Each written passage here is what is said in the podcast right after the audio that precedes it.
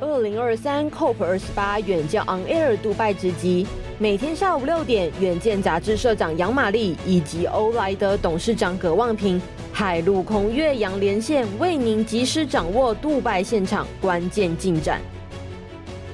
各位远见的朋友，大家好，欢迎收看由远见跟欧莱德共同主持的《前进 COP 杜拜现场》。那么今天呢，来到我们的啊节目现场的，我们现在还在 COP 的现场哦，背景都是 COP 二十八的背景，是华硕电脑的永续长吴泽新吴永续长。那他这一次呢，前来 COP 呢，还有一个很重要的任务，他要参加台湾的气候联盟啊所举办的活动啊。今年我们的气候联盟很猛哦，共举办了二十五场活动。所以动用了很多大企业的永续长也好，或董事长也好，亲自或者是透过线上参与啊，跟很多国际的重要的团体呢发表演讲啊。所以今天吴永续长还有这个重要的任务呢，是这一次他要发表演讲。那首先呢，我来请有泽新啊，我们的家是学长啊，我们的学长啊，来谈谈说，你这一次来到 COP 当然没有很久了啊，但是你已经有我的意思说你不是第一天就来哈，但是也是有一些观察，有一些心得。是不是先分享一下你的观察跟心得？是是，首先哦，谢谢这个玛丽社长，也谢谢葛董事长哈，以及葛望平跟我也非常熟了哈。其实今天早上啊，才刚刚抵达这个 杜拜哈。那不过我我们在这个行前，其实对这次要谈的一些重点哈，我们本来就有很多的一些掌握。那首先我们其实可以从呃整个大环境来看一下，就是说。其实从联合国环境规划署它所公布的这个排放差距报告，其实呢，这个人类所造成的这个温室气体排放呢，哈，已经达到历史的新高嘛，哈，它达到了五百七十四亿吨。那如果没有积极减碳的时候，其实本世纪的升温会达到二点五度 C。那这个葛董您最熟悉的，就是说，如果我们依照 NASA 它所发布的报告啊，就是说今年其实是有史以来从一八七零年以来有史以来最热的一个夏天，沸腾的，对对对。所以如果依照这个国际运动圈的气候倡议啊，哈。它来模拟，如果升温两度 C。整个海平面会上升十二到二十公尺，会造成数千万人的流离失所。那我觉得这次哦，其实最重要一件事情呢，是从巴黎协定，它为了要评估各国减量是不是符合巴黎协定的这个路径嘛，哈。协定的第十四条有要求各国在二零二三年的时候进行首次的这个盘点，全球盘点嘛，哈。是。那以后每五年要进行一次嘛，哈。那我们看到在截至今年十月底的时候，其实已经有超过百分之九十的国家已经更新了他们的国家自主减量贡献了，哈。那如果依照 IEA 的分析报告来看的时候啊，这个哈，它预计呢到二零三零年的时候呢，依照这个呃最新的国家自主减量贡献来看，它会预计减量仅较二零二一年减少百分之九点八，九点八而已。那从这个数字来看的话，我们的看法是这样。那你说九点八是不是其实也是有很大的成效呢？其实它还是有一个很大幅度的减量，但是你说够不够？其实它还是不够。所以我觉得今年有一个非常重要的一个议题，就是说全球。各国都努力的呼吁啊，就是全球的排放峰值要定在二零二五年。如果这样的话，它才有机会在二零三零年的时候比二零一九年的时候减量百分之四十三，二零三五年哈减量百分之六十，在二零五零年达到净零啊。那当然我知道，在这件的过程当中是一定是非常辛苦哈。所以我整体感觉到这次在 COP 的这个呃气氛哈，我觉得就是说大家都觉得我们的努力还不够，我们必须要有行动，要有立即有效的行动。那我们虽然觉得二零五零这件事情很困难。但是其实大家都还没有放弃哦，所以这个大概是我初步的一些观察。嗯，虽然虽然是才刚到第一天哈，在前几天在台湾都已经密切关注了哈。是，好来，这个 emission gap report 真的很让人家震撼了哈。对，然后这几天的讨论里面呢，也知道说大家的减排速度啊、减量啊，可能都要再加速了。而且刚刚讲的气温升高以后，关于冰川溶解、海平面上这个事情，确实啊，而且。预估到了这个世纪末是三度 C，二点九度三度 C。那这时候呢，可能是八亿人口居住的地方啊，是全部产生大问题的，是非常受威胁的哦。就跟您讲的呃这件事情提醒大家是一样的，对。啊，是。那我再来请教一下呃永续长啊，就是我想永续长这一段时间都一直很关心 COP 的发展嘛，因为你也要来分享哈。那你觉得这一次有哪些 COP 会讨论的议题，是你觉得很重要，也值得跟我们的远见的读者来分享？是是，我觉得是这样哈，就是说我们长期哈，其实我们华硕一直长期以来，从京都议定书到巴黎协定，到格拉斯哥近零的决议，到本次杜拜的会议，我们看到的一个大的一个趋势跟方向是说，过去在谈论这个议题的时候，都从比较单纯的减碳层面扩大到整个深入检讨到永续发展、技术创新、政策法规、好气候正义哈这些这个结构性的问题啦。那如果从我个人哈一些粗浅的观察，我认为这一次的议题哈主要聚焦在几个方向哈。第一个就是我刚刚所谈到的这个全球盘点，好，那第二个部分呢哈就是逐步淘汰这个化石的燃料。那第三个哈我要特别强调的是全球的碳市场这个议题。那第四个哈是永续金融与创新哈。那我在开始呃进行简单说明之前，我也特别提一下，就是说这次我知道有非常多人对这一次的 COP28 的主席是一个国家石油公司的执行长哈，有很多的疑虑的。但是从我们的角度来看，就是说其实这个未尝也不是另外一种转机，也就是说从近邻的角度，如果我们可以。带入一些商业的策略思维，哈，或许在这个减碳的这个路上，哈，就让减碳这件事情不会变成是一种单纯的道德的感性诉求。所以我觉得这个我们可以从乐观的角度来看这件事情。那我谈到这个呃逐步淘汰化石燃料哈的这件事情哈，我想各位应该知道，就是说从京都议定书一直到巴黎协定的时候，过去我们都一直强调再生能源跟提升能源效率这两件事情是对气候变迁是最有帮助的事情嘛，哈。那在 COP26 的时候，其实这个是一个非常重要的一个里程碑，因为过去在谈这些议题，很少人敢触及化石燃料 这个议题嘛，哈。那在 COP26 的时候，决议啊首次达到就是说我们要 phase down 燃煤使用的一个共识，所以我觉得某个程度来讲，它还是一个关键的里程碑。那我们有观察到，在这一次的 COP28 之前，G20 呢的会议当中呢，有很多的国家已经达成了哈，就是要逐步淘汰没有防治污染设备的化石燃料。的这个措施了哈，但是我们当然也看到，就是有一些非常倚倚重这个燃煤的国家，他可能对这个立场，他还是持一个反对的立场啊。所以我个人是哈很乐观，也很希望呢。能够在看到，就是说 COP28 能够达成取消未防治的化石燃料补贴政策，以及扩大再生能源使用这两件事情哦。所以呃，各位也可以注意到说，华硕的在整个的近零的减量的策略上哈，我们为什么在今年的十月也取得 SBT 的认证哈？我们承诺在二零三零年之前，Scope One 跟 Two 哈要减量百分之五十。其实这个某个程度上其实就是在呼应，就是逐步淘汰化石燃料哈的一个呼吁哈。那第二个部分哈，我也快速的讨论一下那个碳的市场。在 COP26 的时候，其实我们已经确定了 CDM 这个机制呢，它要退场，它要由 A 六点四的机制来来取代嘛，哈。这个新的机制哈，跟过去的 CDM 有一个很大的不一样，就是说它只提供给缔约在进行国家自主减量贡献的减量，没有开放给一般的企业或是民众购买哈。但是公司部门呢，都还是可以透过方法论去申请碳权哈。我特别想在会议上提到这个议题的原因，就是说因为近期无论国内或是国际哈，对碳权哈都有非常多的一个争议啦。最主要这个争议就是呃发生在 REDD。大锅炉哈，以及这个水力发电哈，这几个上面啊哈，所以我特别要强调的事情就是说，碳权它不可以用来代替企业的减碳作为，它应该是视为是哈，我们竭尽所能进行价值链减量以后，嗯，好做不到，对，它驱动这个减量的最后一里路，抵消这个剩余的排放哈，所以我们的看法是这样。那当然哈，我们华硕在这件事情上哈，我们也非常谨慎。譬如说，我们的政策上，我们只允许购购买二零一六年以后的碳权，是我们排除哈炉呃对碳权的品质的要对 REDD Plus 炉灶大水电哈的专案，我们仅使用哈移除类的碳权，不使用避免跟减量类的碳权哈，所以我们对碳权的品质，我们有非常高的一个呃自我要求啦。那我在这边也特别呼吁的是说哈，碳权是一种新形态的商业资产。企业如果要进入这个市场，它必须要面临一个很长的学习曲线。八月七号，台湾的碳权交易所正式成立以来，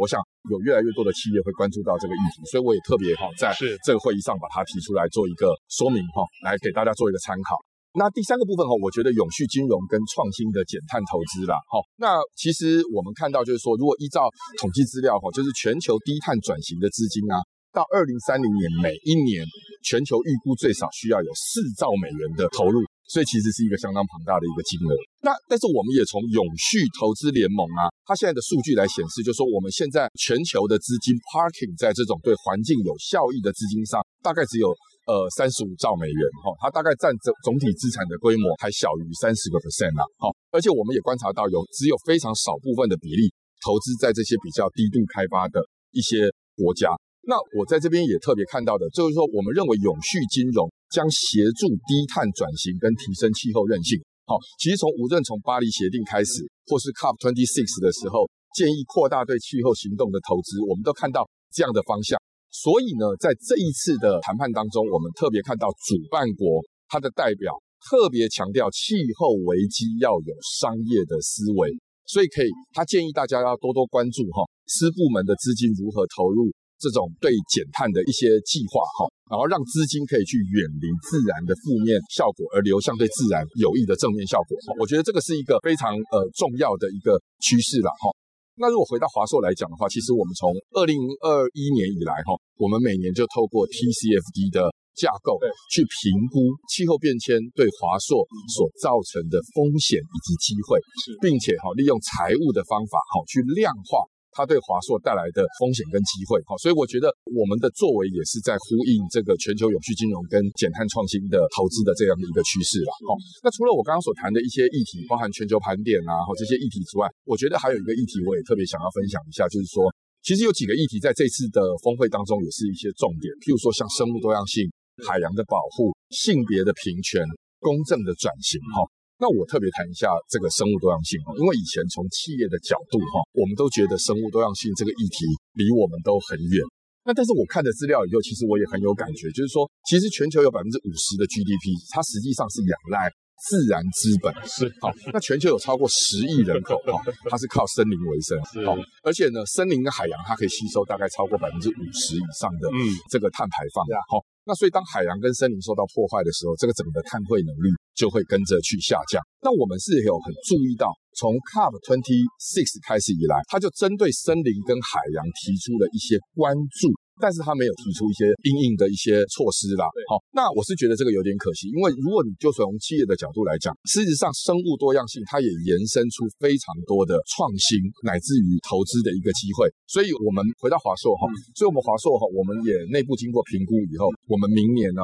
会让我们的整个的报道架构去嫁接这个 TNFD 的自然资本哈，去评估自然资本对企业的影响，以及我们评估企业的营运。对这个自然资本的一个依赖的一个程度，所以 TCFD、TFD 到一跨到 TNFD，是的，是的，是的。好，所以这个大概是我所观察到的几个议题哈，也很高兴有这个机会在社长哈跟这个葛董的主持的场子来跟大家做个分享，马上给大家整理了一遍，而且我发现啊。你们的那个低碳笔电电脑现在 是我要华硕推出了低碳笔电，他们做了碳抵换，然后整个的低碳的供应链，这个案例呢，在我们这个永续圈也非常有名。所以，所以现在那个永续长拉这个电脑什么特殊之之处，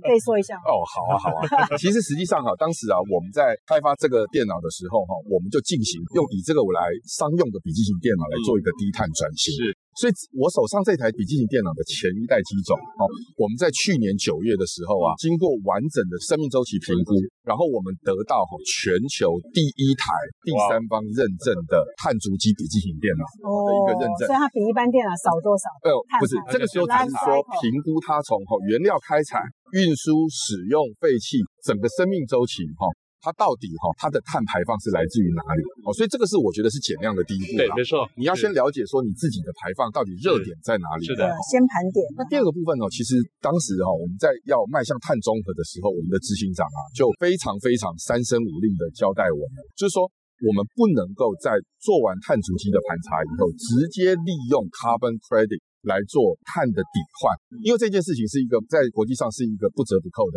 法律行为。是，那其实最重要的事情是我们必须要依据我们碳足迹的结果呢，去进行价值链内的减量，所以当时呢，我们在这台的笔记型电脑当中呢，我们大量的使用了啊，对环境友善的材料，包含 post consumer recycled plastic，包含 post industry 的 metal，包含海洋的废弃塑胶，然后另外呢，我们让整个的生产过程当中移到呢，仅使用再生能源的一个组装厂。是，那在这台笔记型电脑啊，它的这个能耗比现在全球最严格的这个 Energy Star。它的能耗的表现还要再优于这个标准百分之六十六，哦，就是当我们竭尽所能的做完这个价值链内的减量，针对残余的碳排放，我们才使用以自然为本、高品质的碳权去做抵换。所以我们在今年的一月十三号在 CES 展的时候，我们推出了全球第一台三方认证的碳中和笔记型电脑。我想这个是我们在低碳转型上面呢非常重要的一步。嗯，对，那个 CES 展马上又要举办了，明年的一月在在拉斯维加斯要推出二点零，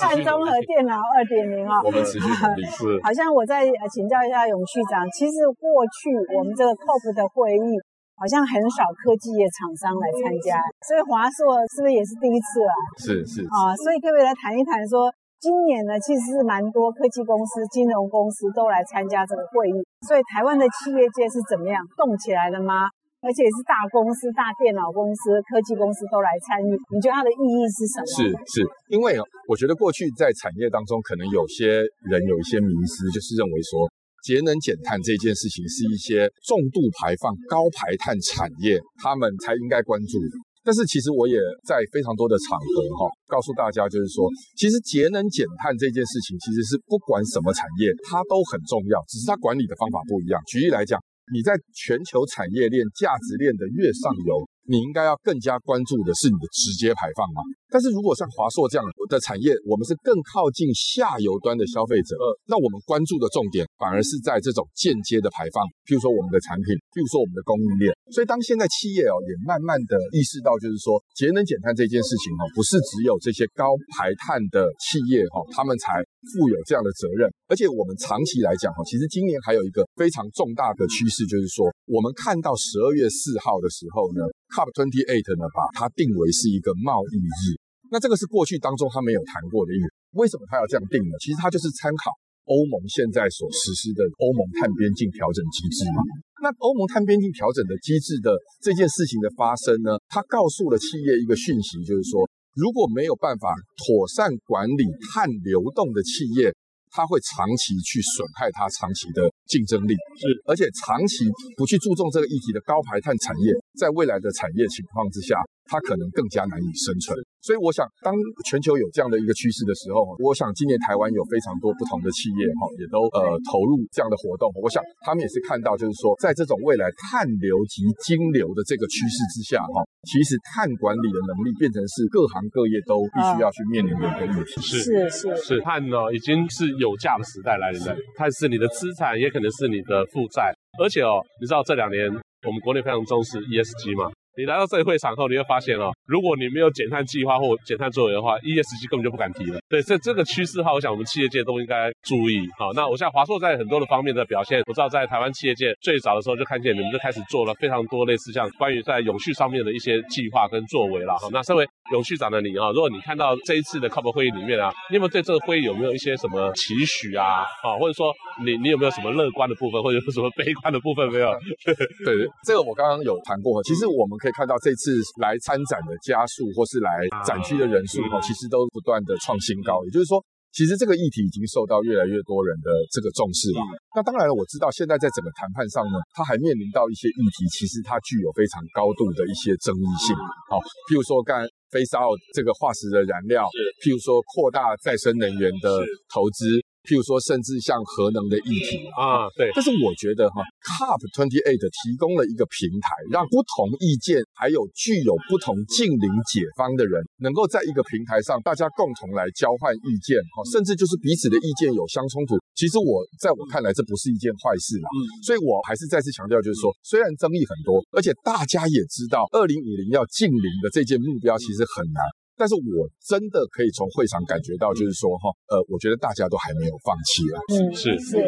所以呢，真的是争议蛮多的哈。那我在想要再请问一下啊，你这一次要发表的内容是什么？哦，OK，抢先跟我们听众分享。OK，好，我明天是搭配这个气候联盟的行动，在蓝区哈有一个专题的演讲。这个演讲当中，我最主要哈会呃涉及三个主要的议题哈。第一个是呃华硕的永续转型啦。我想说，ESG 这个议题忽然间它变成好像非常的重要，但是呢，其实企业哈，我特别想要分享的是说，华硕从二零零二年开始哈，第一个 ESG 的组织在企业内部诞生，经过了二十年来哈，不断经过这种策略的转折哈，变成现在的样子。我希望借由这个场合呢，能够去分享，就是说企业在这个转型过程当中，所面临到的一些困难哈，以及我们要怎么去突破，这是第一个。那第二个部分呢，我特别要利用这个场合呢，分享华硕的净零的主要的方法啦。我想现在在净零有很多人谈哦，ISO 一四零六四的盘查，一四零六七的碳足迹，PCFD 呃 CDP 的资讯揭露哈，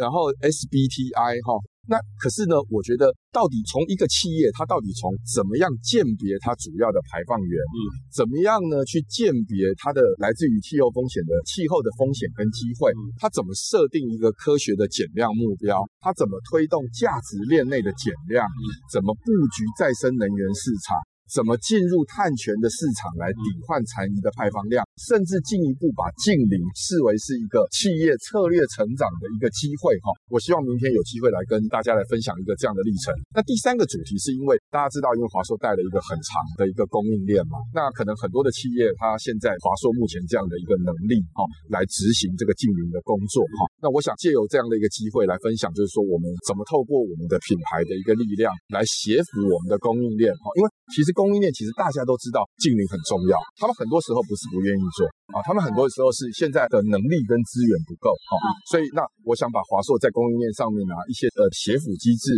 一些我们的管理重点啊，也利用这个机会跟所有的嘉宾来做个分享。嗯，那我们也可以现在在企业当中看到这种生成式 AI 的议题哈，得到非常多的关注嘛。那所以，呃，生成式 AI 呢，以及近邻呢，这个未来可以看到的都是一个非常明确的一个趋势。不过，我在这边也特别强调，就是说，我们在企业内部，我们都谈的是一种双轴的转型。对，其实它并不是一种独立的事件。哦，也就是说，我们借由这种数位的转型，然后来驱动整个企业朝向近邻以及低碳方向的转型。其实这个是有一个相辅相成的一些效果。对，所以这次彭启明啊，秘书长就是气候联盟，他的摊位啊，就是两个嘛。Green 加 Digital, 就是绿色跟数位是要结合在一起的双轨转型啊，这是大势所趋。是。那我们最后葛总还没有问题要请。我觉得太好了，因为 我们的台湾的一些企业啊，领先的企业啊，我都看了那么多的摊位，我们台湾一点都不落人后。我们民间的企业其实对就是绿色永续的这条路径呢，其实做的非常积极的哦，所以我觉得非常棒。而且我听到您在讲完蛮感动的哦。谢谢谢谢。就是我们